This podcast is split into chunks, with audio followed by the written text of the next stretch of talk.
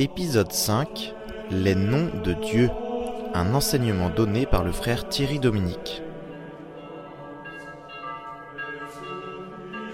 Bonsoir à tous. Voici donc le troisième volet de ces questions consacrées à la connaissance et à la nomination de Dieu. Ce soir, je vous ai fait distribuer deux textes pour que, au cours de l'exposé, vous ayez sous les yeux d'abord un peu de saint Thomas. Ça fait du bien de le lire euh, pour de vrai. Et ensuite, pour éviter que vous vous fatiguiez à entendre un, exposé, que vous l'ayez vraiment en lecture, vous verrez que ça n'est jamais obscur, jamais compliqué, mais c'est dense, tout simplement. Donc, nous les verrons au fur et à mesure. Ceux qui auraient acheté la somme de théologie en version française, y reconnaîtront la traduction, mais comme ça, euh, ce soir, vous êtes tous euh, sur pied d'égalité. Quant à la somme contre les gentils, ça n'est hélas pas la traduction qui est tout à fait remarquable de l'édition en quatre volumes parue en GF Flammarion, euh, tout simplement parce que celle qui est sur Internet, c'est l'ancienne, et que quand on est paresseux, on fait un copier-coller de l'ancienne, je l'ai un peu corrigée, alors que la nouvelle est absolument éblouissante, très supérieure en exigence et en qualité à la somme de théologie, par exemple, du point de vue éditorial. C'est vraiment un modèle. Mais bon, on s'y retrouvera. Donc ce soir, euh, les noms ou les perfections divines. Souvenez-vous de cette phrase, je n'ose dire cet axiome, euh, on érige en axiome ou en phrase star chez saint Thomas des choses qui sont simplement des phrases. Il n'a jamais voulu en faire des principes ou quoi que ce soit, il les énonce simplement, et plus elles sont importantes, plus il a l'air de les balancer euh, sans s'en préoccuper davantage. Euh, je, pardon, je me trompe de page, c'est le début de la question 13, le petit chapeau de la question 13 dans la Somme. Après avoir examiné tout ce qui se rapporte à notre connaissance de Dieu, il nous faut poursuivre cette étude par celle des noms que nous donnons à Dieu, car nous nommons chaque chose selon la connaissance que nous en avons. J'ai corrigé le d'après, selon, c'est un peu plus strict. Hein. car nous nommons chaque chose selon la connaissance que nous en avons. Donc c'est à la mesure de la connaissance que nous avons des choses que nous pouvons les nommer. Souvenez-vous de cette, euh, cette, petite trinité de concepts que je crois vous avoir énoncé la dernière fois, la chose, le concept et le nom. Donc c'est à la mesure du concept qu'on a d'une chose ben, qu'on est capable de la nommer, tout simplement. Quand on n'est pas capable de nommer quelque chose, c'est qu'on ne la connaît pas bien. Voilà le principe.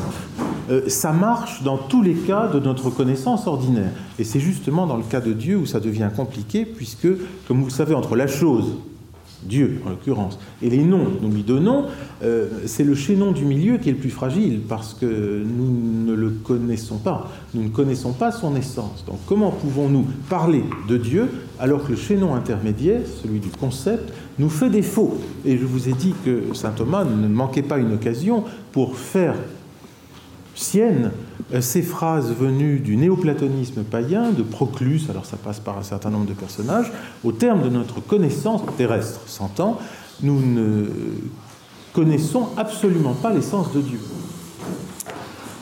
Donc comment pouvons-nous prétendre nommer Dieu, lui donner des noms, c'est-à-dire désigner en lui un certain nombre de perfections, c'est de cela qu'il s'agit, bonté, sagesse, toute puissance, miséricorde, que sais-je, alors que nous prétendons ne pas connaître son essence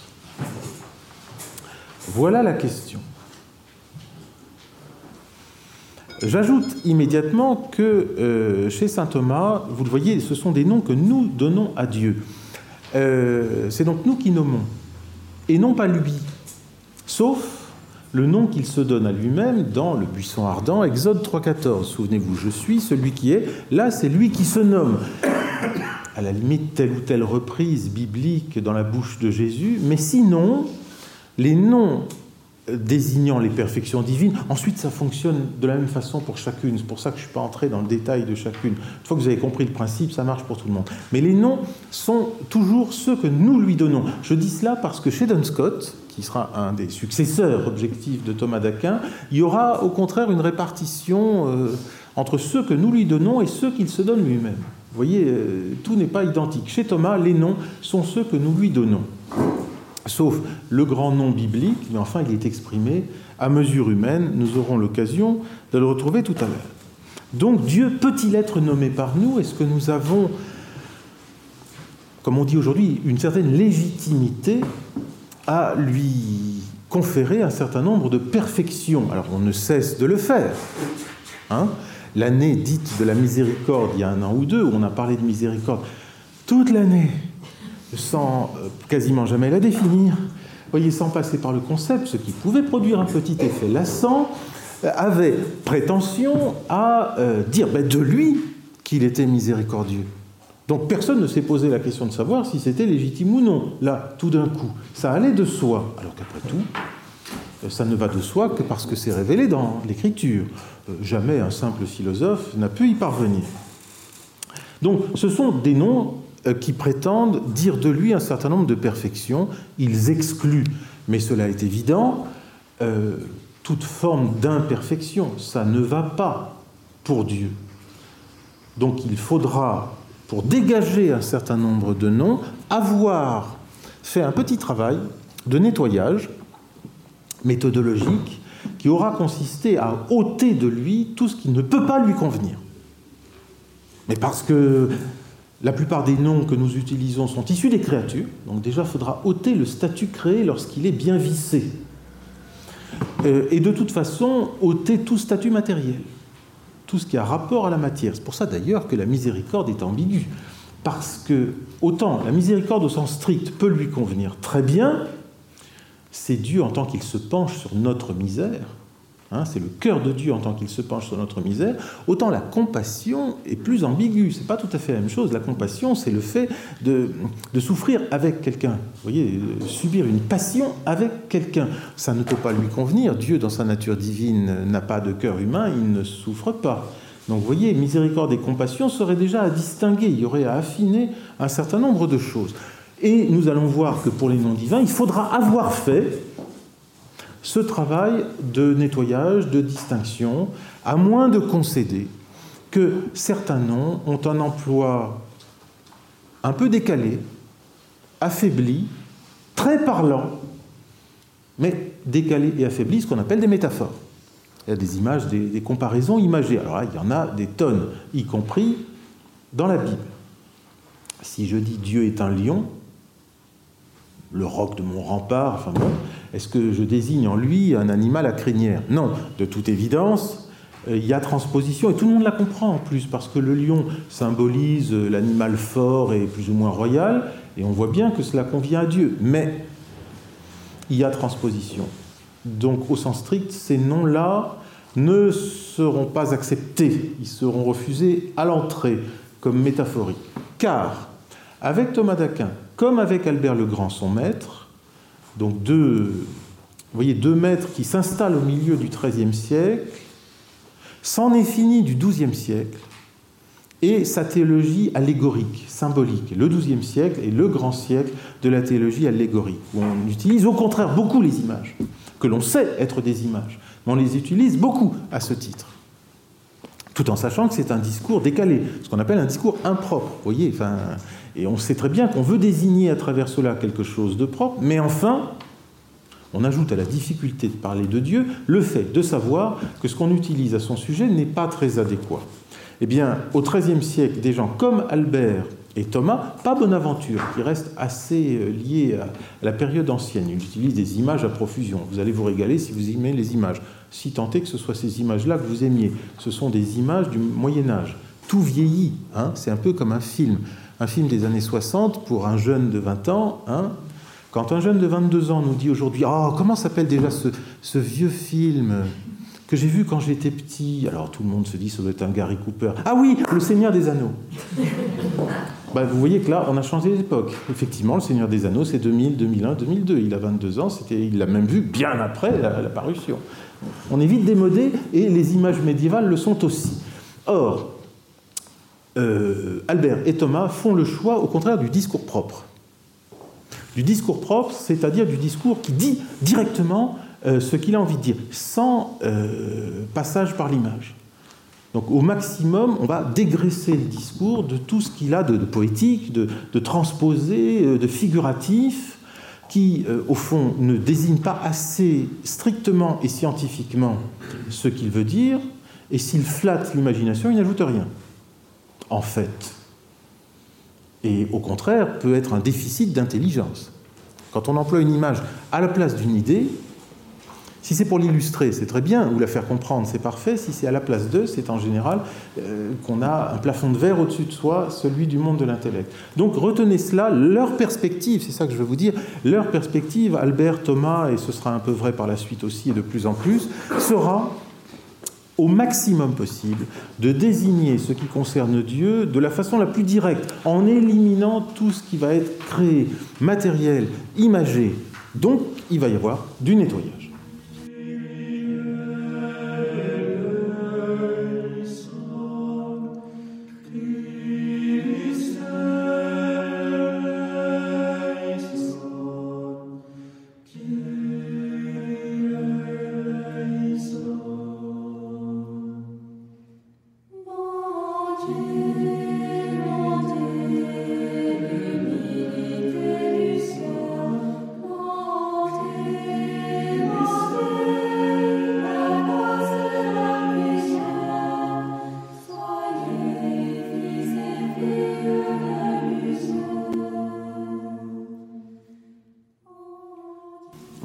La perspective d'ensemble. Maintenant, comme je crois l'avoir fait les fois précédentes, je voudrais vous lire quelques paragraphes du catéchisme d'Église catholique qui, en deux ou trois paragraphes, dit tout sur ce que nous allons euh, nous dire ce soir. C'est au paragraphe 39 à 43. Au paragraphe 39 à 43. Et même 40 à 43. Donc le, titre, le sous-titre du paragraphe, c'est Comment parler de Dieu il y a un paragraphe générique, je passe, 40. Puisque notre connaissance de Dieu est limitée, notre langage sur Dieu l'est également. Vous voyez, le langage est à la mesure de la connaissance, comme chez saint Thomas. Puisque notre connaissance de Dieu est limitée, notre langage sur Dieu l'est également. Nous ne pouvons nommer Dieu qu'à partir des créatures et selon notre mode humain limité de connaître et de penser. À partir des créatures seulement, donc pas à partir de Dieu lui-même, pas à partir de Dieu lui-même, fût-ce dans la Bible, après tout. La Bible, c'est Dieu qui a parlé pour nous avec des mots humains, ça ne change rien au problème. Le fait de passer de la philosophie à la Bible, c'est pareil, c'est les mêmes mots avec le même sens. Même s'ils viennent de Dieu, ils sont de toute façon euh, offerts dans leur consistance humaine. Donc, c'est à partir des créatures et selon notre mode humain limité de connaître et de penser. Euh, tout le problème qui nous occupe ce soir va être de passer par les fourches codines des limitations de notre connaissance. Alors on va y être sensible aux limitations de notre connaissance. Et d'une certaine manière, avec le retour en force de ces questions aujourd'hui, nous n'y sommes que trop. Et la sous-question est, est-ce que notre mode humain de connaître et de nommer les choses est à ce point limité qu'il nous empêche de dire quelque chose de propre de pertinent sur Dieu, qui nous empêche de dire quoi que ce soit sur l'être divin. Et certains le disent, euh, au nom euh, de certaines métaphysiques, certaines théologies, de certaines prétendues mystiques, ou aujourd'hui de métaphysique qui se passe en plus de celui dont on parle, à savoir, à force de ne rien dire, c'est peut-être qu'on a envie qu'il disparaisse purement et simplement. L'ultime refuge de ces questions étant chez Jacques Derrida, ou ce qu'on appelle alors la théologie négative, est sur fond d'athéisme. Donc on peut aller très loin. La mode actuelle de Maître Eckhart va tout à fait en ce sens. Donc l'impossibilité presque totale de dire quoi que ce soit sur Dieu. Le danger n'est pas aujourd'hui d'en dire trop, mais plutôt de se mettre des limites extrêmes. Et il y a, sur ces questions, toutes les positions possibles. Il y a une sorte de curseur qui se promène, vous voyez, de 0 à, je sais pas, 500, il y a une flèche qui, qui bouge. Euh, Saint Thomas a peut-être une position médiane, il est à 250, si vous me pardonnez ces mathématiques stupides, euh, alors que d'autres euh, sont plutôt dans des extrêmes on en peut dire beaucoup, ou pas du tout, ou presque pas, ou quand même beaucoup plus que Saint Thomas. Donc chacun a sa position. Vous ne trouverez pas, même chez les médiévaux, même entre Albert et Thomas, il y a déjà une différence énorme. Paragraphe 41. Les créatures portent toutes une certaine ressemblance de Dieu. Ça, c'est le fondement théologique. Il nous a créés à son image et ressemblance. tout spécialement l'homme créé à l'image et ressemblance de Dieu. Les multiples perfections des créatures, puisqu'on parle des créatures, leur vérité, leur bonté, leur beauté, reflètent donc la perfection infinie de Dieu. C'est là-dessus qu'on va pouvoir s'appuyer théoriquement pour dire quelque chose de Dieu. Nous partons des créatures. Or, les créatures ont des qualités. Ces qualités sont censées être à l'image et ressemblance de Dieu.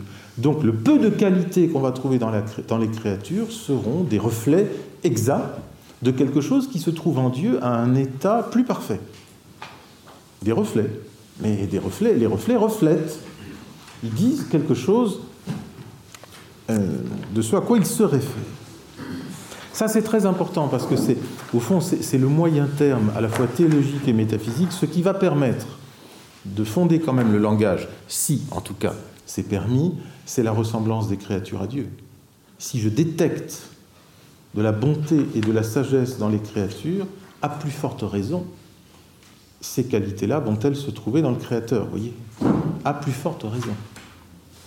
Mais comment opérer le tremplin? C'est facile à dire, mais encore faut-il que ça marche.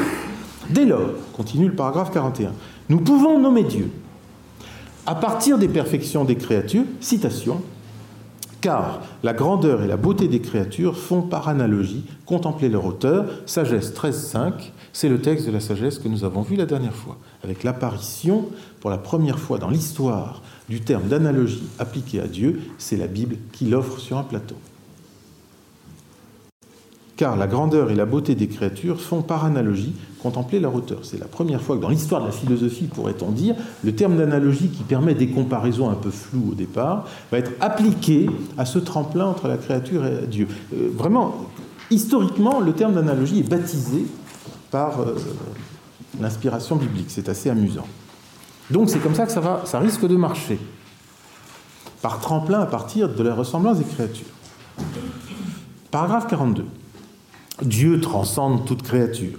Il faut donc sans cesse purifier notre langage. C'est ça le travail de nettoyage dont je vous parlais tout à l'heure. Il faut donc sans cesse purifier notre langage de ce qu'il a de limité, d'imagé, d'imparfait, pour ne pas confondre le Dieu, citation, ineffable, incompréhensible, invisible, insaisissable, fin de citation, avec nos représentations humaines. Nos paroles humaines restent toujours en deçà du mystère de Dieu. Je reviens sur la citation. Donc purifier notre langage des images et des imperfections pour ne pas confondre le Dieu ineffable, c'est-à-dire celui dont on ne peut rien dire, incompréhensible, qui ne peut pas être connu dans son essence, invisible, hein, insaisissable, avec nos représentations humaines. Alors la citation est prise là dans la liturgie de Saint Jean Chrysostome anaphore. Ils auraient pu creuser un petit peu plus loin. C'est en fait du vocabulaire euh, néoplatonicien qui se balade de moyens car il y a les platoniciens, les moyens platoniciens et les néo. c'est du vocabulaire philosophique grec qui se balade depuis des siècles. C'est d'origine païenne et c'est passé chez les chrétiens. Euh, quasiment toujours avec les quatre mêmes termes, un peu euh, main dans la main. on les retrouve toujours ensemble le Dieu ineffable et incompréhensible, en tout cas les deux premiers, c'est ça qui nous intéresse, c'est du vocabulaire philosophique passé en théologie chrétienne, jusqu'à aujourd'hui. Bon, euh, on devine que dans le dossier qui nous occupe, la philosophie platonicienne joue un rôle considérable. C'est comme ça que ça s'est fait, jusqu'à aujourd'hui. 43. En parlant ainsi de Dieu, notre langage s'exprime certes de façon humaine, mais il atteint réellement Dieu lui-même. Il atteint, sans pourtant pouvoir l'exprimer dans son infinie simplicité. Donc notre langage s'exprime de façon humaine, donc limitée, etc., mais il atteint Dieu lui-même. Alors là, euh, attention, il ne dit pas, mais il vise Dieu lui-même. Viser quelque chose, c'est le prendre pour cible, mais ne pas être certain de l'atteindre, pour le coup. Et viser, en plus, a pris un sens très strict, mais qui va très bien avec l'image que je viens de dire dans la philosophie moderne, où c'est vraiment l'esprit qui fabrique son objet, mais il n'est pas sûr de l'atteindre, justement. Tandis que quand on dit il atteint réellement Dieu lui-même, c'est-à-dire il touche vraiment son être. C'est pas seulement un bon vouloir d'y parvenir, c'est qu'il y a un succès de l'entreprise. Et derrière, il y a le latin géré latin qui est un terme qui vient de saint Augustin, atteindre, euh, attingere. Et saint Augustin le dit, et il est repris par saint Thomas, nous ne pouvons pas comprendre l'essence divine, c'est-à-dire vraiment l'embrasser par une connaissance totale, ça on ne peut pas. Mais nous pouvons l'atteindre, c'est-à-dire le toucher. Il y a contact intellectuel. Ça, c'est le choix de Saint Augustin et c'est le choix de Saint Thomas. J'aurais à redire, j'espère que je le redirai, mais je vais peut-être oublier, que euh, la ligne de Thomas sur ces questions, avec cependant sa manière de le traiter, euh, c'est celle d'Augustin. Et c'est un néoplatonisme chrétien parmi d'autres. Ça n'est pas le plus extrême, c'est un des plus modérés. Parmi ceux qui considèrent que Dieu est incompréhensible et ineffable, Augustin euh, prend la ligne modérée qui consiste à dire, bien sûr, il est incompréhensible et ineffable, mais nous touchons sa substance, nous touchons son être. Donc il n'y a pas échec de la connaissance. Il y a modestie de la connaissance, il n'y a pas échec. Ça, c'est une ligne euh, ferme. Et c'est le choix de Thomas. Il avait d'autres choix possibles, beaucoup plus radicaux en matière de refus. Vous voyez que le catéchisme de l'Église catholique, soit dit en passant, qui s'exprime très simplement, euh, est riche euh, de siècles de théologie. Hein. On devine tout derrière. Fin du 43, en effet, il faut se rappeler la grande citation du Concile de la 34, qu'entre le Créateur et la créature, on ne peut marquer tellement de ressemblance que la dissemblance entre eux ne soit pas plus grande encore. Euh, je rebâtis la phrase pour qu'elle soit plus simple entre le créateur et la créature, il y a de la ressemblance et de la dissemblance. Il y a de la ressemblance parce qu'on est créé à son image et ressemblance, et il y a de la dissemblance parce que nous ne sommes pas Dieu. Dieu est transcendant. Donc il y a de la ressemblance et de la dissemblance entre les Dieu et les créatures.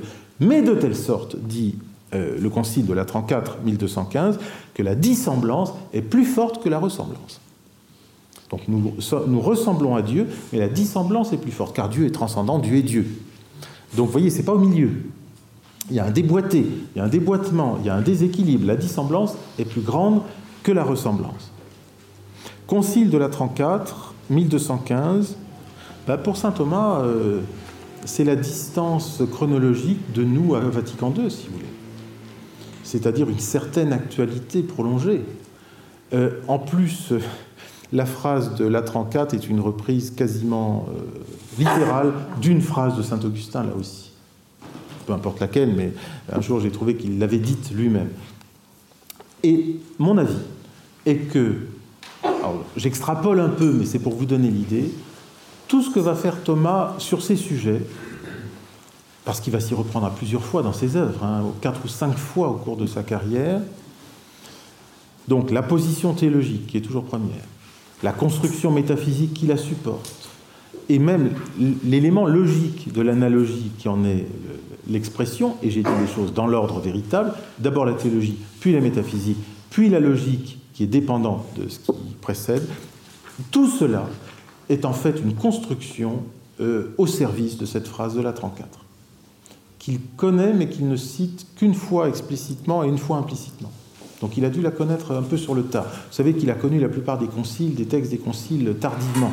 Euh, il n'y avait pas Internet à l'époque. Hein. C'est à l'occasion de ses voyages en Italie qu'il y a un certain nombre de, de textes qu'il connaît plus tard.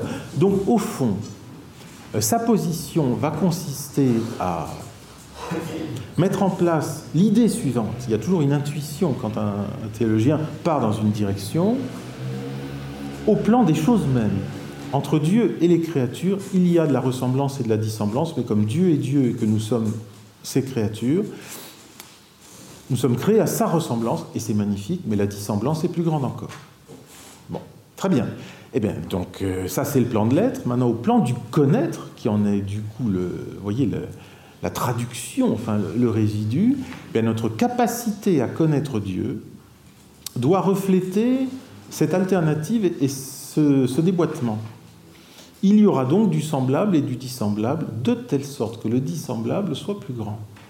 Par conséquent, dans les noms que nous allons euh, utiliser à propos de Dieu, dans les perfections que nous allons lui reconnaître, dans les phrases que nous allons dire à son sujet, il y aura de la ressemblance, nous, allons donc concéder la ressemblance, donc nous avons le droit de dire des choses à son sujet, sans nous tromper, mais de telle sorte que la dissemblance soit plus grande encore. Ce qui fait que la théorie de l'analogie chez saint Thomas sera l'exacte traduction de, euh, ce déséquilibre. Une ressemblance sur fond de dissemblance et non l'inverse. Une ressemblance sur fond de dissemblance et non l'inverse. Après Thomas, à partir de Don Scott, on entre dans la prémodernité où on croit de plus en plus dans les pouvoirs de la raison. Désormais, ça va s'inverser. La ressemblance va prendre le pas sur la dissemblance. Don Scott le dit, les négations, donc tout ce qu'on nie de Dieu, vous voyez la part de dissemblance qu'on creuse, qu'on creuse, nous n'aimons pas suprêmement les négations. Suprêmement, nous n'aimons pas les négations. Soumet negationes non amamus. Donc il va supprimer toute la part de dissemblance. La modernité est née, ce qui compte, c'est le concept. Donc rupture avec la tradition, non seulement de saint Thomas, mais de la tradition des pères de l'Église. Là, il y aura une rupture très forte. Donc chez Thomas, il a cette position qui est encore peut-être mal, euh, enregistrée par nombre de commentateurs. Oui, il y aura un discours sur Dieu, ça, il ne va pas céder là-dessus. Néanmoins, il y aura un discours vrai sur Dieu, mais qui sera sur fond de dissemblance. Et non pas, vous voyez, euh, comment dirais-je, une part accordée à la dissemblance pour se faire plaisir, sur fond de ressemblance, parce qu'au fond, on veut quand même dire tout ce qu'on a envie de dire. Parce que c'est ça, le fond du problème. Et ce serait la tentation de tout philosophe et de théologien. Il va concéder pour la forme un certain nombre de choses, mais en fait, il va dire ce qu'il a envie de dire. Mais non. Alors comment peut-on inventer une doctrine, vous voyez, qui supporte cela Encore une fois, c'est bien beau de le prétendre, encore faut-il que la machinerie suive. Fin du paragraphe 43 du catéchisme.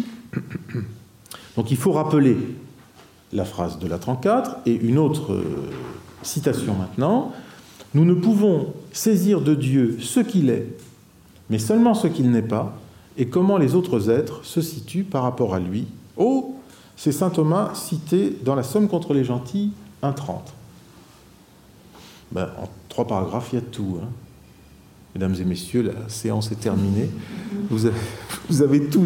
Il y a tout dans ce. C'est admirablement rédigé. Euh, il y a vraiment tout.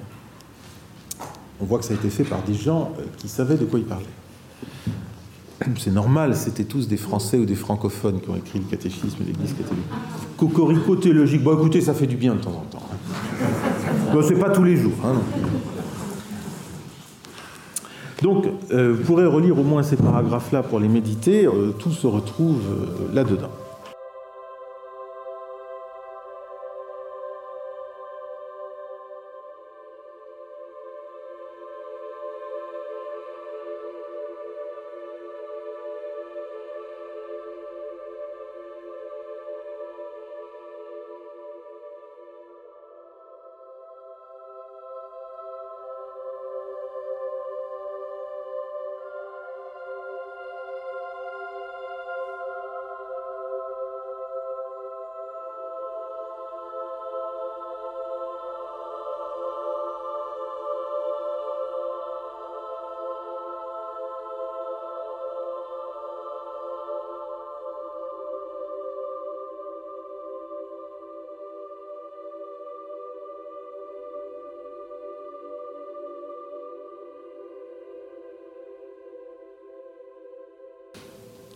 Alors, justement, je ne voudrais pas commencer par la somme de théologie, je vais y venir tout à l'heure. Je voudrais vous présenter le texte La somme contre les gentils, 1.14, qui a été titré, mais parce que je l'ai sorti d'un autre dossier, La voix négative chez Thomas d'Aquin. Pourquoi est-ce que j'ai choisi ce chapitre qui est entier de La somme contre les gentils, 1.14 Parce que il n'est pas écrit euh, comme les autres.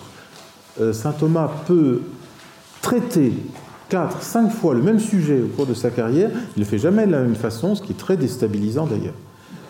Euh, sa position ne, varie pas forcément sur le fond, mais l'écriture varie du tout au tout. Je voudrais vous présenter euh, ce chapitre qui explicite mieux qu'un autre le travail de nettoyage de nos concepts, c'est-à-dire la façon dont nous allons rendre nos concepts présentable pour Dieu, un peu comme on taillerait des diamants, si vous voulez. Au début, c'est un gros caillou et on en fait une pierre avec euh, mille reflets. Donc nous utilisons les concepts issus des créatures, ben, ceux qui sont à notre disposition, y compris l'amour, la miséricorde ou ces choses-là, on n'a pas tellement mieux. Hein Mais comment peuvent-ils être utilisés à propos de Dieu avec un certain travail? Et euh, ce travail des concepts qui va impliquer de les creuser, c'est-à-dire d'enlever d'abord certains concepts complètement. Ceux qui sont directement et seulement liés à la matière, on les élimine d'office. Bon. Mais ceux qui sont un peu entre deux, bah comme l'amour par exemple, euh, c'est à la fois charnel et spirituel, pour Dieu, il va falloir enlever l'élément charnel pour ne conserver que l'élément spirituel. Un peu comme la miséricorde tout à l'heure, qui va être dégagée de l'aspect compassion. Bon. Donc ça, c'est un travail. Et ce, domaine du travail, du travail des concepts, est, est nommé ici par Thomas la voix négative dans son titre. Je me permets de vous signaler que euh, ce vocabulaire de la voix négative est utilisé par Thomas un nombre extrêmement économe de fois dans son œuvre. Dans la question 13 des noms divins de la Somme, jamais la mention, alors que c'est là qu'il est en train d'en parler. Hein, c'est vraiment le, grand laboratoire, il est dans la question 13 de la Somme, il n'y a pas d'expression.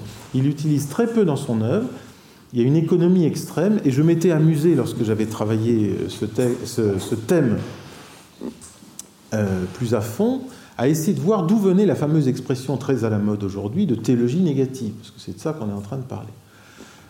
C'est-à-dire de voyer tout ce qu'on est obligé de nier de Dieu pour que ce qui est dit le soit de manière pertinente. Et je me suis aperçu à ma grande surprise que c'est une expression aujourd'hui très utilisée, partout, dans son extension extrême de la position très modérée de saint Thomas jusqu'à une position complètement athée, si vous voulez, où on nie Dieu lui-même finalement. Bon, vous voyez, il y a, tout un champ. Ben, ce, vocabulaire qui est aujourd'hui très utilisé, les, gros dictionnaires scientifiques le manifestent, les gros dictionnaires actuels de théologie ont une entrée théologie négative, dans les années 50, elle n'y est pas. Par exemple alors qu'historiquement c'est attesté, ce sera casé ailleurs, en théologie mystique par exemple, ou des choses comme ça, ce qui n'est pas du tout inintéressant. Et je me suis dit, bon, euh, d'abord chez saint Thomas, est-ce que l'expression s'y trouve? Jamais. Ben mince alors. Alors que le sujet était déjà célèbre. Chez Albert, pas davantage. C'est curieux. Ça vient, tout le monde le dit, de Denis l'Aréopagite, dans sa théologie mystique, chapitre 3, titre. Sauf que dans l'édition critique de Denis, les titres ont sauté parce qu'ils sont inauthentiques.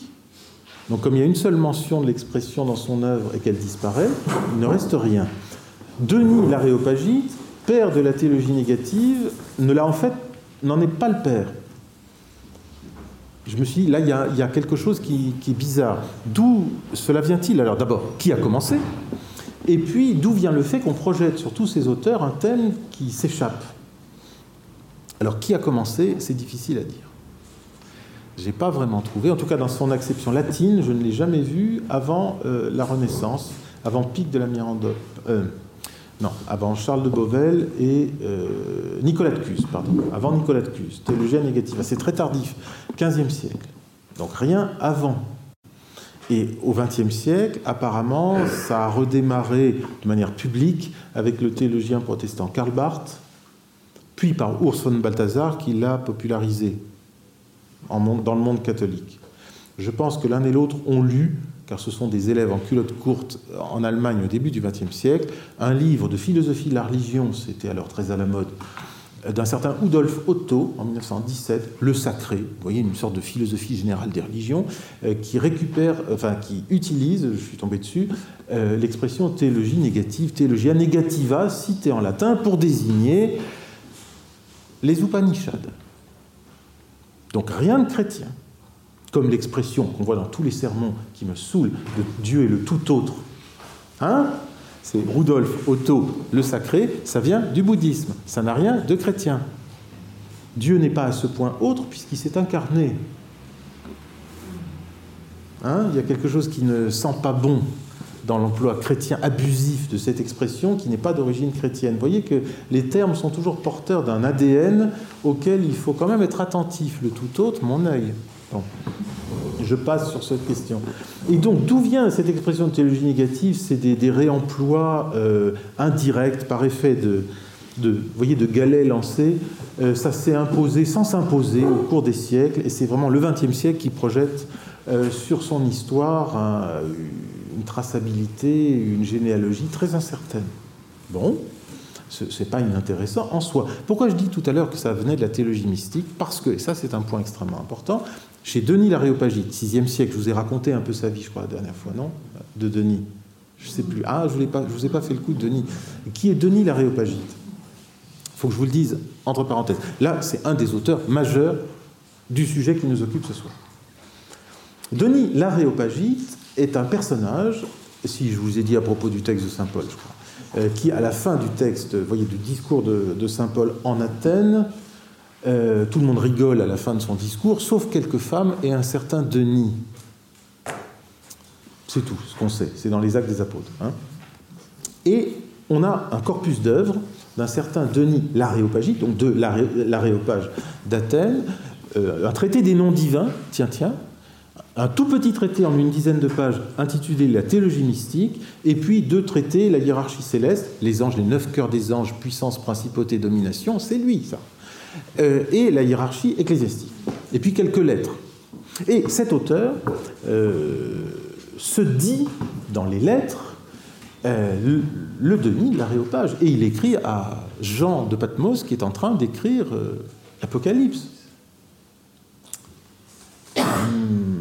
Et cet auteur, qui a écrit en grec, arrive chez les latins au XIIIe siècle, et, euh, ben, c'est un quasi-apôtre quand même, donc euh, il jouit d'une réputation, quand même, non pas d'auteur inspiré, mais enfin quand même de très haute gamme, de, voyez, de personnage apostolique qui a écrit une œuvre théologique. il a écrit ce corpus, il était en Athènes, euh, il est censé avoir été premier évêque de Paris, la basilique Saint-Denis. Et, euh, et, il a écrit son œuvre au VIe siècle. C'est sûr qu'il a une vie euh, longue, pas très occupée quand même. Aujourd'hui, depuis le XIXe siècle, on sait que c'est un auteur du VIe siècle. Mais on n'en sait pas beaucoup sur lui. C'est pour ça qu'on l'appelle pseudo-Denis souvent. Je préfère dire Denis. il s'appelait vraiment peut-être Denis. Une hypothèse de Jean-Luc Marion consiste à dire c'était peut-être un nom de religion. Comme un gars, qui s'appelle Robert euh, s'est appelé frère Marie-Bernard. Sans prétendre être Saint-Bernard. Personne n'est dupe. Voyez, il a pris ce nom. Après tout, c'est un personnage, euh, pourquoi pas. Oui, sauf que quand même, c'est pas seulement un moine du VIe siècle, un moine syrien du VIe siècle, ça on le sait, qui aurait pris un nom de religion. Il prétend écrire à Jean, qui écrit l'Apocalypse. Donc effectivement, il y a une volonté de pseudo au moins littéraire. Et tout le monde est dupé. Et euh, du temps de saint Thomas et Thomas lui-même, ben, il a affaire à un corpus quasi apostolique, donc de haute teneur théologique et surtout philosophique, ultra gorgé de néoplatonisme, euh, et qui traite de ces questions. Le grand traité des noms divins, c'est lui. Et la théologie mystique, je liquide cette question-là. La théologie mystique est en fait un traité sur les noms divins, sur la manière dont on connaît Dieu et dont on se dépouille petit à petit de nos concepts pour s'unir à Dieu au-delà des concepts. Ce qui fait que, à cause de Denis, ce domaine que nous traitons ce soir a souvent été pris au compte d'une certaine théologie mystique. Le fait, voyez, de se dépouiller petit à petit de la connaissance qu'on a des choses, c'est une vie mystique. D'où la mode de Maître Eckhart, d'où le mélange euh, pas très clair, je trouve, voire franchement douteux, entre christianisme et bouddhisme sur cette question, aujourd'hui. Sauf que euh, pour Thomas, ça n'a rien de mystique, cette histoire-là. Mais ça explique que ce soit mis dans l'entrée théologie mystique dans les dictionnaires. Bossuet cite le glorieux Denis, père euh, de la mystique. Vous voyez, enfin, il s'intéresse de l'enfant Jésus qui n'a pas lu Denis, euh, a lu Saint Jean de la Croix qui a lu Denis, et ça, court partout. Enfin, euh, jusqu'à aujourd'hui, il a exercé une influence gigantesque sur, sur la théologie orientale et la théologie occidentale. Donc on le met au compte des mystiques, mais est-ce que ce travail, vous voyez, de purification de notre connaissance ultra spéculative, est-ce que c'est de la mystique?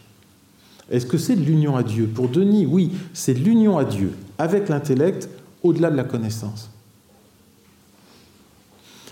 Mon idée, c'est que chez Thomas, dans la somme de théologie, mais aussi dans toutes ses œuvres, il utilise massivement Denis, il le cite tout le temps, et de manière très pertinente ne, le, ne parle jamais de ces reprises qu'il fait de lui au compte d'une quelconque mystique. Entendez mystique, connaissance affective, voyez, union avec Dieu.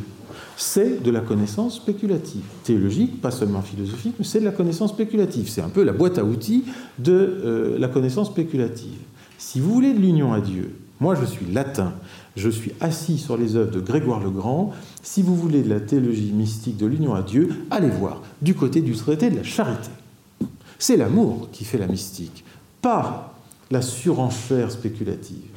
Et Thomas, discrètement, alors que pour. Attention, il a Denis euh, en face de lui comme un quasi-apôtre. Hein, on jette pas la pierre, hein, euh, c'est pas possible, autant qu'il le respecte. Bon, je vais revenir sur ce qu'il en pense. Mais il ne peut pas l'attaquer de front. Et il l'utilise euh, toujours positivement. Je pense qu'il le détourne par mode de silence. Il le réduit à être une réflexion, vous voyez, sur la boîte à outils de notre connaissance de Dieu. Pas du tout au territoire de la mystique. La mystique, c'est la charité, l'union à Dieu dans l'amour. Et c'est là où Thomas est génial, à mon avis, c'est que pour lui, le lieu de la mystique, c'est l'amour. Euh, je dis la charité, les dons du Saint-Esprit, enfin tout, mais tout ce qui relève du domaine de l'amour. Pas, justement, pas la connaissance spéculative. Ça, c'est un truc d'intello. Et saint Thomas se désolidarise complètement de ce montage intellectuel. Sous le rapport où le montage intellectuel prétendrait à lui seul être une vie mystique. La vie mystique, c'est l'amour. Il ne faut pas se tromper d'objet. Toujours est-il que euh, Denis, euh, ben, il le reçoit en pleine figure et euh, quand il était un petit étudiant auprès d'Albert le Grand à Cologne, Albert le Grand qui lui aussi a commenté Denis, il a même commenté tout Denis, lui, Thomas la moitié seulement. Ben, le commentaire des noms divins, du traité des noms divins par Albert, on sait que saint Thomas y a assisté, vu que le texte d'Albert qu'on a, c'est les notes de cours manuscrites de Thomas là, vraiment, pour une fois, on sait exactement ce que saint Thomas a suivi. Donc, il, a quelque chose à en dire. Sait-il que Denis est un pseudo? Donc, que ce n'est pas un personnage évangélique, que c'est un philosophe, un théologien chrétien du tardif, 6e siècle, hyper néoplatonicien. C'est difficile. Normalement, il ne le sait pas. Sait-il, a fortiori, que Denis est un converti, ancien élève probablement du philosophe païen Proclus, fin 5e siècle, donc Denis, début 6e, bah, c'est une génération après, donc son ancien élève, et que Denis a voulu faire, avec sa théologie des noms divins, une sorte de christianisation de l'ultime métaphysique grecque, représentée à ses yeux par Proclus ou Proclos, fin 5e siècle. Or, Proclus ou Proclos est philosophe païen qui existe en Budé, hein, en traduction, sa théologie platonicienne et ses éléments de théologie. Euh, c'est lui Proclus qui invente l'expression de nom divin au pluriel. Mais il est, païen, donc il est polythéiste. Et chez Proclus, les noms divins, ben, ça désigne beaucoup de noms parce qu'il y a aussi beaucoup de dieux quand même. Et oui, donc vous avez deux expressions. Moi, je me suis demandé pendant des années, est-ce qu'il y a une différence entre nom divin, perfection divine et attribut divin? En tout cas, entre nom divin et attribut divin. Il y a peut-être des différences, il faut regarder de près. Non, non, c'est simplement que ça vient de chez Proclus, et chez Proclus, philosophe païen, ça désigne des classes de dieux qui sont différentes. Il y a des dieux haut de gamme et des dieux bas de gamme. Bon, je ne sais plus si c'est les noms ou les attributs, ça, j'ai pas réussi à le retrouver. C'est dans la théologie platonicienne 1.29. Donc les noms désignent les dieux du, haut de gamme et les attributs les dieux bas de gamme. Alors une fois, ça c'est la grande théologie euh, grecque païenne. Denis, converti, qui réécrit la, métaphysique païenne en termes chrétiens, bah, comme il est chrétien, il n'y a plus qu'un seul Dieu, donc les noms euh, s'entrechoquent. il y en a trop désormais. Et ça explique au moins la surabondance de vocabulaire. C'est tout bête. C'est simplement parce qu'on est passé à un seul Dieu. Et en fait, les traités de Denis sont la réécriture de la métaphysique païenne avec désormais un seul Dieu, le Dieu chrétien. C'est très bien quant à l'intention. Est-ce qu'il a digéré euh, tout ce que cela impliquait? Ça, ça peut se discuter. Et saint Thomas va lui-même confesser que Denis, bon, euh, il a un style obscur quand même. Il aurait pu le dire d'Aristote et pourtant il ne l'a jamais dit. Dieu sait si Aristote, c'est épouvantable à lire, mais Denis, c'est terrible, parce qu'il a des expressions euh, très orientales, disons, le Dieu suressentiel, le Dieu au-delà de tout. Bon. Thomas se rend-il rend compte que Denis est en fait un personnage du VIe siècle? Normalement, non. Je me demande s'il ne s'en rend pas compte. En fait, je suis euh, aux prises à nouveau avec euh, un autre traité de saint Thomas, qui est le commentaire du Livre des Causes, qui est un traité anonyme du IXe siècle, que l'on croyait être d'Aristote. C'est lui qui démasque le fait que ce n'est pas un traité d'Aristote. Et il s'aperçoit que c'est en fait une vilaine copie euh, de Proclus, d'un autre traité de Proclus. Et Thomas, sur son bureau, a le traité de Proclus original, en latin, bon, le livre des causes qui est du IXe siècle, et il dit, mais le livre des causes, c'est Proclus en moins bien, c'est Proclus en moins bien. Là, il le dit de manière beaucoup moins rigoureuse. Vous voyez, il fait une analyse extrêmement critique. Et c'est très curieux, alors que ça n'a rien à voir, il a en troisième livre sur sa table, dans cette étude-là, Denis. Qu'est-ce que ça vient faire là? Le thème ne l'impose pas absolument. Comme par instinct, par aimantation, il se rend compte que Proclus, le livre des causes et Denis, c'est fou ce que ça se ressemble quand même alors que Denis est du 1er siècle et que les autres sont du 5e et 9e. Et même il y a deux fois et demi où il laisse échapper euh, la phrase suivante. Donc il vient de citer Proclus, 5e siècle, ou le livre des causes, 9e. Denis corrige cette position en disant que. Mais ce n'est pas possible. Nous, nous savons que c'est vrai. Denis a corrigé cette position, mais parce que nous savons qu'il est du 6e. Saint Thomas ne le sait pas, il ne peut pas le savoir.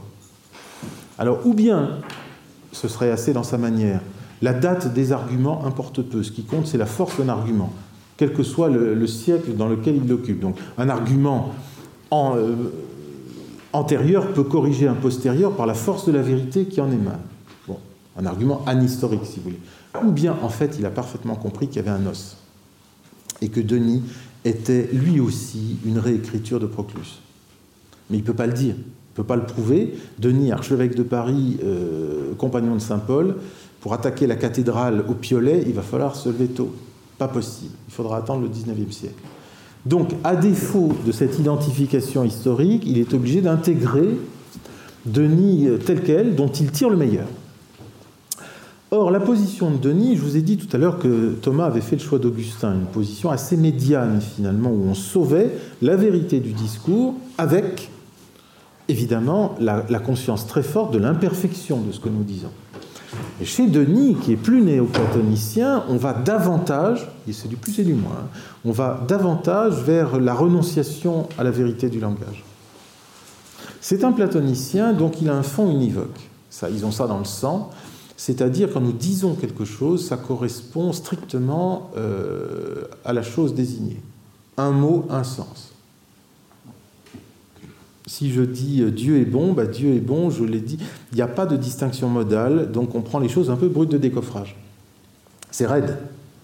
Or, on est quand même, puisqu'on est chrétien, très conscient que Dieu est transcendant. Donc, euh, si je veux respecter la transcendance de Dieu, alors que je n'ai à ma disposition que des mots qui ont toujours le même sens, et donc qui ont un sens, semble-t-il, identique pour la créature et pour Dieu, vous voyez, c'est ça le danger. Hein, un sens identique pour la créature et pour Dieu, ça crée euh, un voisinage euh, dangereux. Et comme on n'a pas moyen de moduler sur le sens des mots, ben, il y a un moment, ben, on est obligé d'y renoncer. Pour compenser la trop de ressemblance, ben, on va être obligé de faire trop de dissemblance. C'est un peu comme une montgolfière, on coupe la corde à un moment. Hein. Pour qu'elle s'envole, il faut couper le ruban. Et donc Dieu est bon, mais pas comme nous. Donc il est au-delà de la bonté.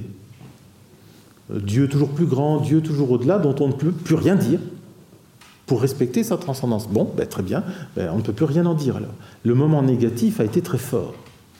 La seule rupture possible de l'univocité, c'est l'équivocité. Du tout pareil, on passe au tout différent. Il n'y a pas de milieu. On n'a pas les moyens instrumentaux du milieu. Vous voyez, c'est un peu tout ou rien. Et comme on sent que tout, c'est trop, on fait de l'anthropomorphisme, pour compenser, pour respecter Dieu, on, l'envoie, voyez, dans une transcendance où on ne peut plus rien dire. Alors chez Denis, c'est pas complètement négatif, mais c'est quand même assez fort.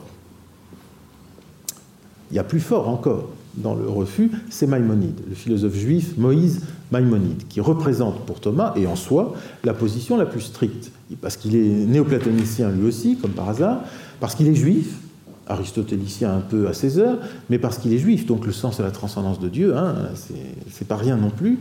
Donc de Dieu dans son être, nous ne pouvons rien dire du tout. On est dans l'équivocité totale. On peut dire simplement ce qui n'est pas ou son rapport aux créatures. Ce qu'il fait pour nous, d'accord. Il fait pour nous des merveilles. Ça ne veut pas dire qu'il soit merveilleux, on n'en sait rien. Vous voyez? C'est entièrement retourné vers nous, par défaut. Mais on ne peut rien dire de l'essence de Dieu. C'est la position la plus stricte. Denis, c'est moins strict, mais quand même, euh, ça tire très fort dans le sens d'un dépassement. Dieu est toujours au-delà de l'essence, il est suressentiel, il est au-delà de l'amour, il est au-delà de tout, donc on ne peut rien en dire. Et Denis est une autorité majeure. À égalité de néoplatonisme entre ces trois personnages principaux, Maïmonide, Denis et Augustin, Augustin est plus modéré, Thomas choisit Augustin. Il ne le dit pas comme ça, mais euh, ça maintenant j'en suis absolument certain. D'ailleurs, une fois que ces questions du Dieu unique sont finies, vous voyez les perfections du Dieu unique qui conclut le traité, une fois que ces questions des noms divins sont finies, l'emploi massif de Denis dans la somme de théologie s'estompe, c'est curieux. Et dès que Thomas entre dans le traité de la Trinité, où on attendrait Denis, il en parle tout autant, hein, non, c'est Augustin qui devient alors vraiment écrasant c'est tellement plus fiable. Vous voyez, il a rendu hommage à son prédécesseur, comme on fait quand on vient de lui planter un couteau dans le dos, et euh, on passe à la suite. Et je pense que le, remplacement des auteurs, Denis Massif au début et subrepticement remplacé par Augustin, dit quelque chose de très profond. C'est plus équilibré, Augustin. Il y a une raison théologique, c'est pas moi qui l'ai trouvée. Euh, si Denis est du VIe siècle, effectivement, et qu'il n'arrête pas de parler de Dieu en termes d'au-delà de l'être, c'est une expression qui vient de Platon dans la République. Dieu est au-delà de l'essence, au-delà de tout, au-delà de tout. On est obligé de tout dépasser. Donc on ne peut pas parler de lui en termes de substance, on ne peut pas parler de lui en termes d'être, on ne peut pas parler de lui en termes de substance. C'est très embêtant, parce que le concile de Nicée et les pères cappadociens parlent de Dieu en termes de substance. Et dans le credo, même si c'est mal traduit en français depuis 40 ans, on va peut-être enfin cesser euh, cette mauvaise traduction que Étienne Gilson euh, trouvait scandaleuse. De même nature que le Père, c'est consubstantiel au Père, de même substance que le Père. Le credo, pour fonder l'unicité de Dieu, enfin les trois personnes dans l'unicité de Dieu parlent de substance. Vous voyez, les conciles et les pères euh, orientaux parlaient de Dieu en termes de substance. Or, Denis prétend s'en passer on aurait trouvé chez Denis une petite volonté de distance par rapport au concile. Mais le personnage est mystérieux, on n'en sait trop rien, mais aujourd'hui c'est assez repéré. Vous voyez, à force d'être néoplatonicien et de mettre Dieu au-delà de l'essence, on finit par, euh, euh, voyez, par dévisser quelque chose qui est inscrit dans les conciles relativement récents de la Sainte Église. Pour assurer l'unité des trois personnes divines, sans tomber dans le polythéisme, ben, il faut une seule substance, que voulez-vous? Pour ça que les musulmans considèrent que nous sommes des polythéistes et pas des monothéistes. C'est pour ça que nous sommes des infidèles.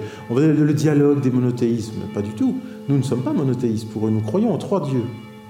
Ce qui est faux, mais c'est ce qu'ils s'imaginent. N'oublions jamais ça, hein. c'est fondamental pour eux. Nous sommes des infidèles, nous croyons en trois dieux, nous sommes polythéistes. Or, s'il n'y a pas une seule substance, un seul être pour fonder les trois personnes, en effet, il y a danger. Donc si quelqu'un comme Denis a un peu par souci de transcendance, voyez, euh, renoncer à désigner Dieu en termes d'essence ou de substance, il fait vaciller le credo à cause de la philosophie. Je n'avais pas remarqué ça, mais ça, a joué un rôle. Euh, ça a été étudié euh, récemment, cette question-là, je la trouve très intéressante. Donc voilà pour situer l'ensemble. Vous vouliez que je vous parle de Denis, je vous ai parlé de Denis. Voici donc la somme contre les gentils 1.14, qui est le seul chapitre consacré, c'est-à-dire où il est question de son sujet de bout en bout, donc consacré à la voix négative dans toutes les œuvres de saint Thomas. Ailleurs, elle est distillée partout. Là, saint Thomas fait un arrêt sur image. C'est un chapitre qui est une sorte de double euh, charnière, vous savez, comme les portes de cuisine des restaurants qui s'ouvrent dans les deux sens, il y, a, deux fois un jeu de charnière, c'est horrible mon image, mais enfin, c'est pour vous faire comprendre. Une charnière avec ce qui précède et une charnière avec ce qui suit, mais il y a quand même un petit plat, c'est le chapitre lui-même. Alors la charnière avec ce qui précède, c'est eh ben, les chapitres précédents, à savoir ce qui avait trait à l'existence de Dieu. Souvenez-vous, quand on étudie un sujet, on étudie d'abord s'il existe et ensuite ce qu'il est. Or, les chapitres de la Somme contre les gentils, 1-9, c'est le grand portique sur la sagesse, lisez ça, c'est génial. Mais de 10 à 13, c'est la question des voies de l'existence de Dieu, telles que Thomas les traite dans la Somme contre les gentils. Donc il vient de parler de l'existence. Ensuite, à partir du chapitre 15, et je ne sais plus jusqu'où ça va là en l'occurrence, il va traiter des perfections divines, des noms divins. Et tout d'un coup, avant d'entrer dans la question des noms divins, il fait une sorte d'arrêt sur image méthodologique. De quelle façon pouvons-nous prétendre parler de Dieu? Vous voyez quelle est notre légitimité à euh, présenter des concepts et des propositions sur Dieu. Donc vous voyez, transition d'après la question de l'existence et transition d'avant l'étude de chacun des noms divins. Une sorte d'exposé de méthode. Euh, placé comme ça, c'est la seule page de Saint Thomas dans toutes ses œuvres où les choses se présentent de la manière suivante. le chapitre est très homogène de ce point de vue. Lisons-le ensemble. Après avoir montré qu'il existe un premier étang auquel nous donnons le nom de Dieu, il nous faut rechercher quelles sont ses qualités. Alors en latin, c'est conditiones, qualité. C'est un terme très faible. Ça, vient d'Avicenne, c'est conditions, c'est conditionnes. Qu'est-ce que c'est que ce truc? On aurait attendu, après avoir étudié son existence, nous allons parler de son essence. Et je crois qu'il refuse le terme d'essence. Précisément parce qu'on ne va pas pouvoir la connaître. Donc il refuse le terme fort, il met à la place un terme faible, et je crois que c'est exprès qualité traduit pas trop mal, on ne sait pas trop comment traduire. Vous voyez, après l'étude de l'existence de quelque chose, on étudie l'essence, mais justement, euh, l'essence de Dieu, on n'y a pas accès. Donc, euh, l'expression choisie, vous voyez, qui arrive en fin de phrase, euh, crée un effet de, faiblesse qui est voulu, de mon point de vue. thèse du chapitre, c'est dans l'étude de la substance divine que l'usage de la voix négative s'impose avant tout. Alors avant tout, c'est pas seulement chronologique, euh, en premier, c'est praechipue, c'est-à-dire euh, de manière principale, c'est très fort.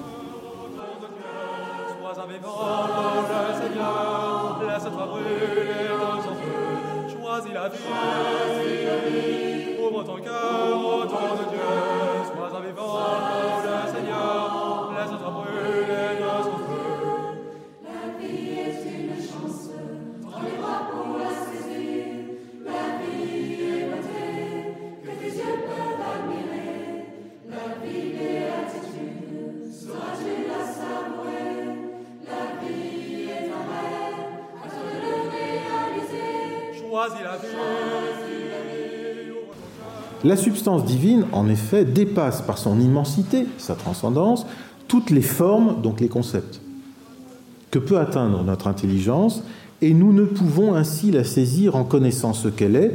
Nous en avons pourtant une certaine connaissance en étudiant ce qu'elle n'est pas. C'est exactement. C'est, non, la phrase que je vous ai citée du catéchisme tout à l'heure. C'est pas le même chapitre, mais c'est la même, euh, reprise. Hein, nous ne connaissons pas ce qu'elle est, son essence, mais seulement ce qu'elle n'est pas.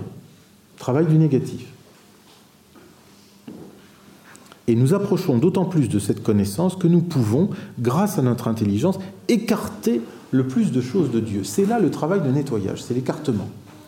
La négation, le rémovere, négarer ou rémovere. On écarte de Dieu ce qui ne lui convient pas. Dieu n'est pas dans un corps. Et donc il n'est pas revêtu de tout ce qui affecte les corps. Le devenir, euh, le pourrissement, euh, la croissance, euh, les émotions, enfin, toutes choses dont il n'a pas besoin. Donc il faut enlever de lui tout ce qui ne lui convient pas. Et voyez ce que ça va donner, selon une petite cellule simple à comprendre, qui est assez aristotélicienne finalement pour le coup. on va arriver au fait que Dieu est éternel, par le fait d'abord qu'il n'est pas en devenir, donc il est dit immobile. Ça veut dire pas en devenir. Or, le temps est la mesure du devenir, du mouvement. Donc Dieu euh, n'est pas en devenir, donc il n'est pas dans le temps, donc il est éternel.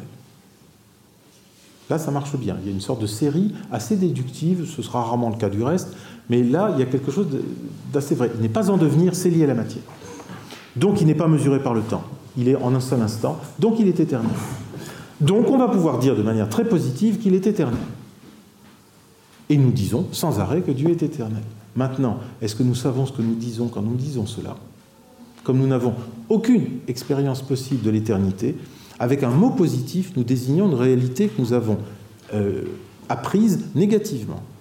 Lorsque nous disons Dieu est éternel, nous disons qu'il n'est pas en devenir et qu'il n'est pas dans le temps et qu'il est, en plus, Thomas ajoute cette idée de Boès à Aristote qui ne le dit pas, entièrement tout ce qu'il est euh, en une seule fois, dans son être. Il est pleinement ce qu'il est instantanément.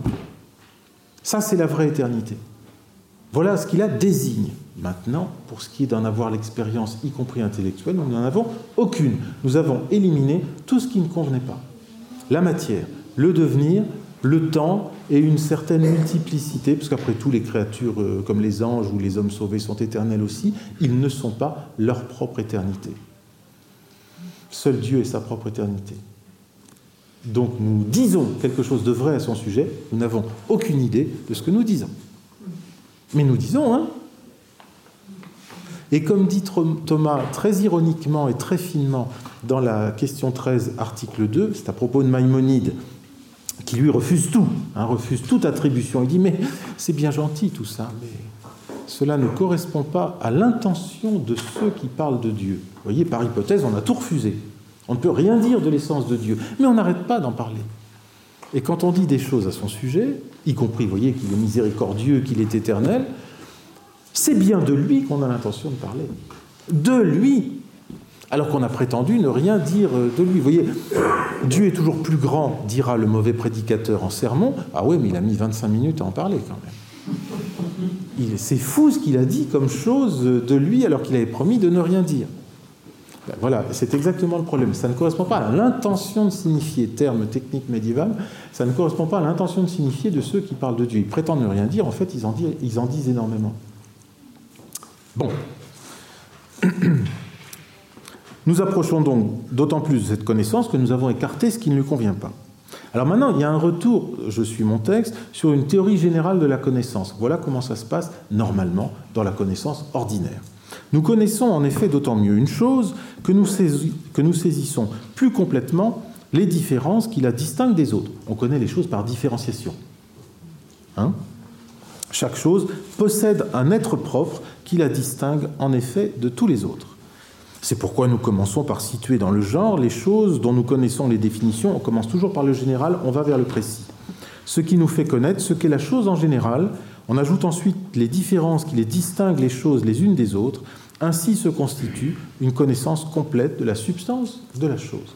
Pour connaître une chose, on commence par le général et on précise de plus en plus, selon l'ordre logique du genre et des espèces. C'est l'ordre idéal.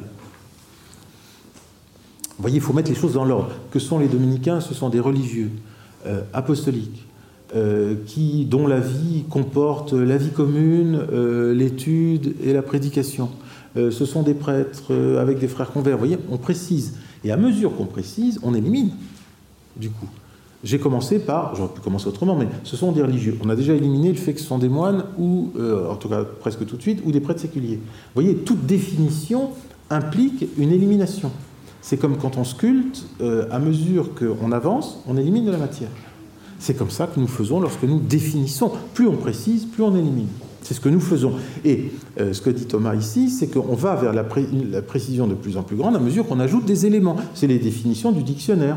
Euh, bulldog, euh, mammifère, canin, et ensuite, on ajoute, je sais pas, quatre ou cinq caractéristiques pour, je sais pas, très, très fort au garrot, enfin, qui vous lâche plus quand il vous mord. Enfin, c'est très à la mode aujourd'hui. Il y a des cafés spécialisés pour bulldog. Enfin, on va, on va, préciser, oui, un certain nombre de jours. On ajoute des différences pour distinguer. C'est ce qu'on fait d'habitude. Application à Dieu, deuxième paragraphe suivant. Dans la substance divine, comme on ne peut pas saisir le ce que c'est, c'est-à-dire son essence, et le prendre à titre de genre, on ne peut pas démarrer de l'essence divine. Alors d'habitude, on peut, on ne la connaît pas. Ne pouvant non plus saisir sa distinction des autres choses par le moyen de différences positives, en ajoutant des trucs, comme on le fait habituellement, force est de la saisir, la substance divine, par le moyen de différences négatives. Les différences négatives, terme employé deux fois ici, et c'est le seul emploi de cette expression dans toute l'œuvre de saint Thomas. On va euh, ajouter on va préciser la connaissance qu'on a de Dieu en enlevant des choses. Il n'est pas ceci, il n'est pas cela. Il n'est pas en devenir, il n'est pas dans la matière, il n'est pas en devenir, il n'est pas dans le temps. Vous voyez?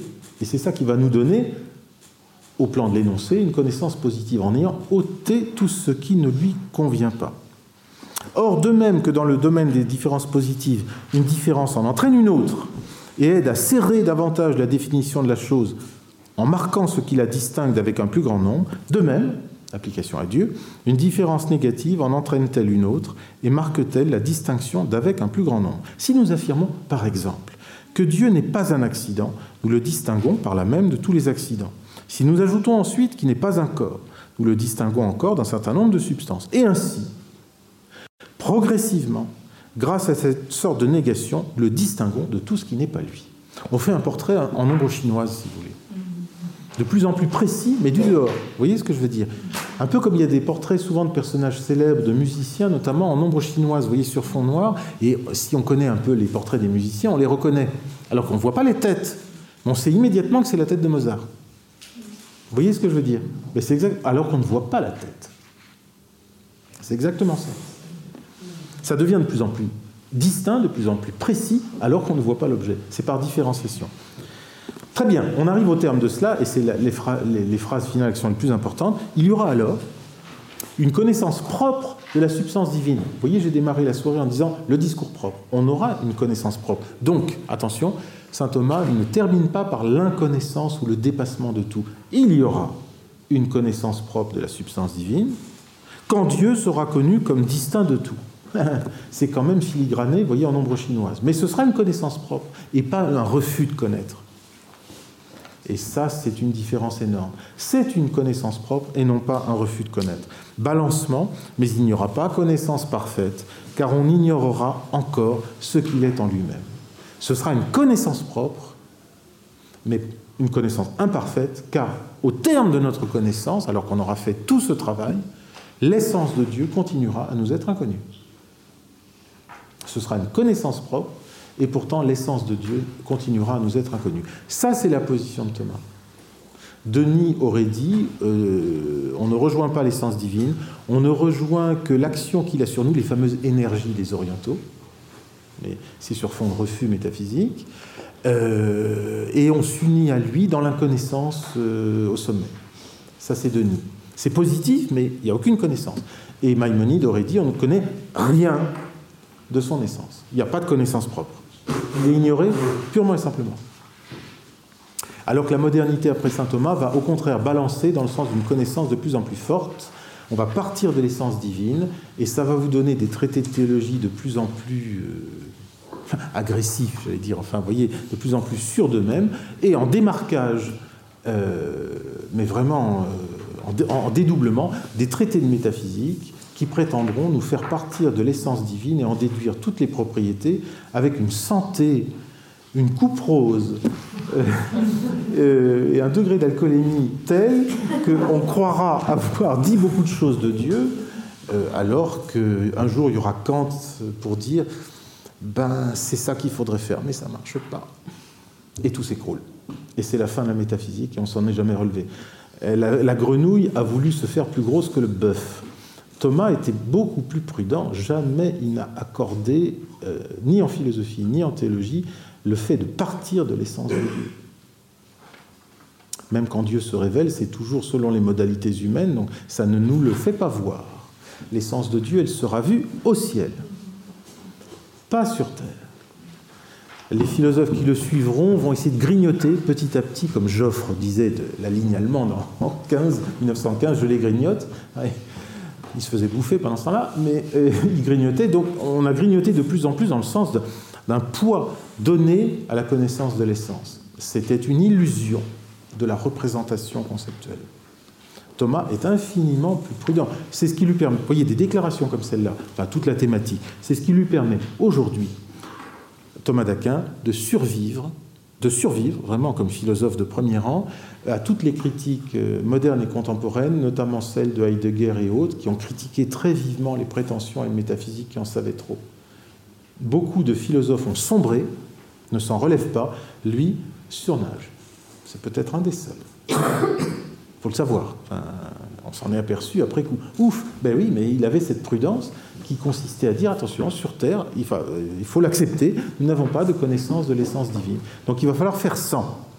Est-ce que cela condamne la vérité de notre discours? Non, justement pas. Comme je crois vous l'avoir dit euh, la semaine dernière en passant, mais en me promettant d'y revenir, nous n'avons pas de connaissance conceptuelle de Dieu, mais nos phrases sont justes, notre discours est juste. Lorsque nous disons que Dieu est bon, nous ne savons pas comment il est, mais nous savons que c'est vrai. Et nous le savons à partir des effets. Seulement des effets des créatures. Mais la phrase, elle, est indépassable. Vous vous souvenez l'exemple Einstein est un savant? Du petit gamin qui voit Einstein à la télé. Einstein est un savant, il ne sait absolument pas ce qu'il dit, pourtant ce qu'il dit est vrai.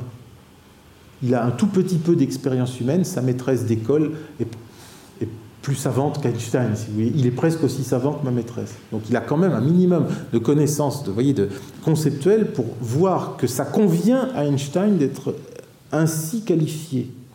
Donc le concept a suffisamment de sens, même si c'est pauvre, pour que la phrase Einstein est un savant soit vraie. Ben, pour nous, face à Dieu, nous sommes dans la même situation. Nos concepts sont pauvres, mais les phrases qui énoncent quelque chose à propos de Dieu sont vraies. Imparfaites, mais vraies. Elles ont touché leur objet. Et si elles ont touché leur objet et qu'elles sont vraies, alors elles sont indépassables. C'est ce que j'avais appelé euh, le principe d'économie chez saint Thomas par rapport à Denis, où il y avait toujours plus de l'univocité, de la surenchère, de la négation, du dépassement. Ben, chez saint Thomas, moins d'univocité au point de départ, moins de négation, donc moins de carnage dans les concepts, moins de dépassement, où on est sans cesse obligé de dire que Dieu est au-delà, de, Dieu tout autre. C'est pas la peine. Si on s'accroche au concept, on est obligé. Si on dit nos concepts sont pauvres, ils sont issus des créatures et n'en sortent pas, désignent en Dieu quelque chose de vrai, sans prétendre l'embrasser, si vous voulez, alors il n'y a pas besoin de dépasser. Quand on dit Dieu est amour, on sait très bien qu'il n'est pas amour comme nous. Il l'est au maximum selon lui, selon son mode d'être, il ne l'est pas selon notre mode de connaître. Ah oui, mais là Thomas, il a cette distinction à la clé que Denis n'avait pas, elle n'existait pas, c'est une invention des logiciens euh, parisiens du XIIe siècle qu'Albert intègre dans le domaine, différence entre le mode d'être et le mode de connaître. Différence entre le mode d'être et le mode de connaître. Pour notre connaissance ordinaire, ça se correspond très bien. Quand vous allez faire vos courses et que vous achetez des tomates à tel prix, vous savez si le type est un voleur ou si c'est le prix des tomates. Il y a une correspondance entre la chose même et euh, le prix que vous payez. Ou alors vous êtes des gogos. Quand sur Amazon, vous voyez un livre neuf à 19,90 euros, neuf, 19,90 euros, occasion 286 euros. Le livre est tout neuf, de l'année dernière. C'est fréquent sur Amazon, vous avez remarqué, j'ai jamais compris. Là, si vous achetez celui à 286 euros, je vous dis, là vraiment, c'est pas la peine. en tout cas, ne faites pas de Saint-Thomas. Euh, il y a une correspondance du mode d'être et du mode de connaître au titre ordinaire. Dans le cas de Dieu, ça ne se correspond plus. Son mode d'être, c'est-à-dire sa divinité, dépasse infiniment notre mode de le connaître. Mais on le sait. Et une fois qu'on le sait, ça assouplit terriblement les choses. Si je dis Dieu est bon ou Dieu est sage, je sais très bien que son mode de l'être, sa façon de l'être est infiniment supérieure. Oui, ça n'annule pas la vérité du langage. J'ai quand même le droit de dire qu'il est, bon. De toute façon, au-delà de la bonté, il y a quoi? Ben, Il y a la méchanceté. Hein. Il faut faire attention à ce qu'on dit aussi. Vous voyez, les au-delà des choses, ça peut nous faire valser. Donc, en fait, c'est cette euh, souplesse modale que les anciens n'avaient pas et que Thomas a, qui lui permet de sauver les phrases en étant parfaitement conscient de l'effet de soufflet voyez, de signification. Pour avancer dans la connaissance de Dieu selon la voie négative, prenons comme point de départ ce qui a été mis en lumière plus haut, à savoir que Dieu est absolument immobile, c'est-à-dire qu'il n'est pas dans le devenir. C'est euh, la base des preuves de l'existence de Dieu. C'est ce que confirme d'ailleurs l'autorité de la Sainte Écriture. Il est dit au livre de Malachie Je suis Dieu, je ne change pas. Tiens, ça c'est bon de se l'entendre dire à une époque où on veut voir Dieu changer tout le temps. Saint Jacques écrit Chez lui n'existe aucun changement. On lit enfin au livre de Nombre Dieu n'est pas un homme pour qu'il change fin du chapitre, et ensuite il part sur l'immobilité euh, de Dieu, c'est-à-dire sur le fait que Dieu, premier attribut dans la somme contre les gentils, n'est pas soumis au devenir. Puisque l'heure tourne, je voudrais vous présenter de la question 13 de la Somme, qui est quand même le grand texte classique sur ce dont nous parlons, le fameux article 11, qui n'est pas le dernier, le dernier c'est le, 12e. Le nom celui qui est, donc vous reconnaissez Exode 3.14, est-il plus que tous les autres? Le nom propre de Dieu Au fond, il y a une sorte de, de sprint final des noms de Dieu. Quel est le meilleur? Ah, Il y en a deux en lice. Il y a être, donc celui qui est, et puis bêtement, il y a Dieu. Pour dire Dieu, il y a le mot Dieu quand même. Enfin, vous voyez, c'est aussi simple que ça. Donc lequel des deux est le meilleur? Ben, euh, Je résume un peu la situation. Euh, sous un, il dit ben, sous un certain rapport c'est l'un, sous un autre rapport c'est l'autre. Euh, ben, celui qui est, c'est pas mal, parce que d'abord ça a été révélé par Dieu, donc ben, ma foi, c'est pas plus mal qu'un autre. Et puis, comme c'est le mot être sans autre précision, ça désigne le mot être dans son acception maximale, vous voyez, sans rétrécissement, et donc ça dit bien Dieu, le côté euh, être infini. Bon. D'un autre côté, le mot être à lui tout seul ne dit pas Dieu. Si vous dites être, vous n'avez pas dit Dieu. Dieu est être, mais l'être n'est pas Dieu, contrairement à ce que dit Maître Eckhart. Il ne faut pas pousser non plus, sinon les, vaches et les petites fleurs sont Dieu aussi. Donc le mot être à lui seul ne postule pas Dieu. Le mot Dieu dit mieux Dieu que être. Si vous dites qu'est-ce que tu fais? Je prie, tu pries qui? Je prie l'être. Moi je me méfie. Si vous dites euh, je prie Dieu, bon, déjà c'est un peu plus précis. Enfin, il va falloir préciser encore. Mais voyez, tout simplement parce que l'intention de signifier du mot Dieu qui est un terme générique, et de désigner une divinité. Il se trouve qu'il n'y a qu'un seul Dieu, donc ça va, mais euh, le mot Dieu est davantage imposé, davantage fabriqué pour désigner Dieu en Dieu. Donc, au fond, vous voyez, sous des rapports différents, les deux termes sont les meilleurs possibles. Mais tout d'un coup, au moment du sprint final, il y en a un troisième qui arrive à toute allure et qui leur passe devant. Euh, c'est la solution numéro un. Donc voyez, euh, dernier paragraphe, solution numéro 1. Ce nom, celui qui est, est un nom de Dieu plus propre que ce nom Dieu en raison de ce dont il est tiré, l'être, et quant à son mode de signifier, ainsi de sa connotation temporelle, comme on vient de le dire. Donc l'être est meilleur parce qu'il est plus large, simplement. Toutefois, en raison de ce qu'il entend signifier, ce nom Dieu est plus propre, car ce qu'il entend signifier, c'est la nature divine. Quand on dit Dieu, on veut parler de Dieu. Ce que je viens de vous raconter. Et plus propre encore est le tétragramme, employée pour signifier la substance divine selon qu'elle est incommunicable et, si l'on peut ainsi parler, singulière. C'est quoi le tétragramme? Tétragrammaton, donc saint Thomas a le mot, donc en grec ça veut dire mot en quatre lettres. Hein. Ben, ça semble être le nom en quatre lettres par lequel Dieu s'est nommé dans la Bible. Et apparemment, saint Thomas ne sait pas quel il est. Par Maïmonide, il connaît le mot tétragramme. Dans l'édition de Maïmonide qu'on a, il y a Yahvé quand même. Mais on n'a pas le Maïmonide latin qui nous permettrait de savoir euh, si c'est bien dans l'édition que saint Thomas avait sur le nez. J'avais écrit à l'époque à Rémi Brague qui m'a dit Oh, écoutez, m'en parlez pas. Le spécialiste qui doit nous donner le texte de Maïmonide latin que saint Thomas avait sur, euh, sur ses genoux, ça fait 40 ans qu'on l'attend. Donc on peut attendre encore longtemps. Bon, très bien. Donc apparemment, saint Thomas n'a pas à sa disposition Yahvé Jéhovah le tétragramme en quatre lettres euh, qu'on translitère en YHWH si vous voulez. Euh, il l'a pas. Il ne sait pas. Je ça, c'est un loupé de l'histoire de la philosophie.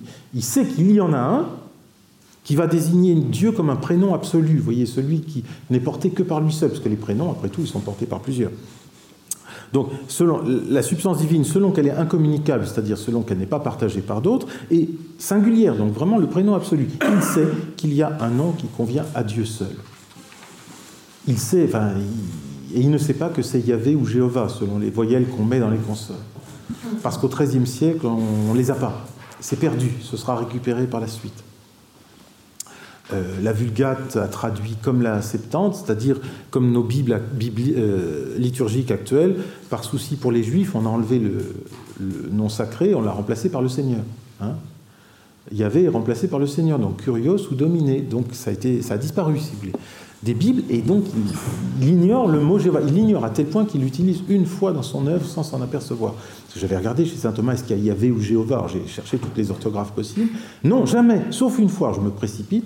C'est dans son, sa catena aurea, c'est-à-dire cette espèce de copier-coller gigantesque à propos des quatre évangiles. Euh, pour chaque phrase de l'évangile, il y a trois ou quatre citations des pères de l'Église. Pour chaque phrase de l'évangile, il y a quatre citations des pères de l'Église. Il n'y a rien de saint Thomas, c'est lui qui a tout fait. Bon. Et euh, Saint Luc, je ne sais plus le numéro, entrée de Jésus à Jérusalem. Vous savez, euh, sur l'âne, le jour des rameaux. Euh, avec les acclamations des Juifs, Hosanna au fils de David. Alors il y a un père de l'Église, un anonyme, je crois. Hosanna, ça veut dire, ça, un terme hébreu, personne ne sait ce que ça veut dire. Oh, il, y en a des quantités comme ça, il y en a une dizaine, personne ne sait ce qu'ils veulent dire. Puis il sort une dizaine de mots d'origine hébraïque, et il y a Jéhovah dedans. Et saint Thomas le recopie sans savoir que c'est le tétragramme dont il aurait eu besoin. Je trouve ce loupé euh, amusant et dommageable, un peu comme l'analogie qui lui passe sous le nez. Bon, donc euh, c'est le nom révélé par Dieu, suprêmement, même s'il ne sait pas quel est le tétragramme, il sait qu'il y en a un, et par ailleurs, en fait, il vient de l'utiliser, c'est celui qui est, sans savoir que c'était celui-là. Il est en train de l'utiliser depuis le début de l'article, dans son œuvre, c'est amusant, c'est que par instinct, il sait qu'il y a quelque chose qui y correspond. Retenez, en tout cas pour la, question de, euh, la légitimité du, discours, s'il s'agissait de s'appuyer sur euh, la maîtrise que nous avons de nos concepts, donc des idées que nous avons, et de les appliquer à Dieu, en prétendant que cela dit Dieu totalement, là nous nous ferions de grandes illusions. Dieu est effectivement au-delà de toutes nos conceptions. Donc s'il s'agissait de s'appuyer sur les concepts, comme les concepts sont à échelle terrestre, alors euh, il ne passerait pas le ciel. Et Dieu serait toujours au-delà. Et on serait obligé de renoncer au discours. au discours vrai, au discours propre, et on s'astreindrait alors au silence. Ce que ceux qui prétendent le faire ne font jamais soit dit en passant. Les mystiques du silence sont toujours extrêmement bavards sur euh, cette question-là. Mais s'il ne s'agit pas de choses conceptuelles, s'il s'agit de savoir si nos énoncés sont vrais, si nos phrases sont vraies, euh, le fait d'attribuer un concept terrestre à Dieu, avec une distinction modale, est vrai. Est-il vrai de dire que Dieu est bon, sage, puissant ou miséricordieux? Ben oui, c'est vrai. Nous n'en avons pas une connaissance parfaite, la dissemblance l'emporte sur la ressemblance, il n'empêche qu'il y a suffisamment de ressemblance pour que la phrase ait une signification pour nous et en soi, à son, à son propos. Voyez? Donc, euh, les phrases sont connues comme imparfaites dans leur, euh, la maîtrise que nous en avons, mais elles sont connues aussi comme ayant atteint leur objet. Donc, la théologie est rendue possible. Pas besoin de répéter à tout propos que Dieu est au-delà on sait qu'il l'est quant à son mode d'être. On sait aussi que notre mode de connaître est imparfait, mais qu'il a touché. Par conséquent, tout le plan du discours qui consisterait à dire sans arrêt, à la manière de Denis, et je vous assure, il continue à influencer la théologie ou la pastorale actuelle par bien des côtés, que Dieu, je vous dis quelque chose, mais Dieu est toujours au-delà, pour saint Thomas, il n'y a pas besoin de cette mécanique-là. On a dit que Dieu était bon, et en disant qu'il était bon, on a dit quelque chose de vrai, c'est tout, et on assume puisqu'on n'a pas prétendu le connaître conceptuellement par cette occasion, mais avoir dit quelque chose de vrai. C'est très différent. Principe d'économie, voyez Il n'y a plus besoin de ce dépassement constant, un peu haletant, un peu désespéré des concepts qui en plus n'est jamais respecté par ceux euh, qui prétendent le mettre en place. Parce qu'on sent très bien qu'il y a une tension très forte alors chez eux entre ce qu'ils prétendent faire, c'est-à-dire se passer d'un discours sur Dieu, et leur véritable intention, comme dit saint Thomas, qui est d'en parler. Et ils sont intarissables. Eh bien ça ira pour ce soir.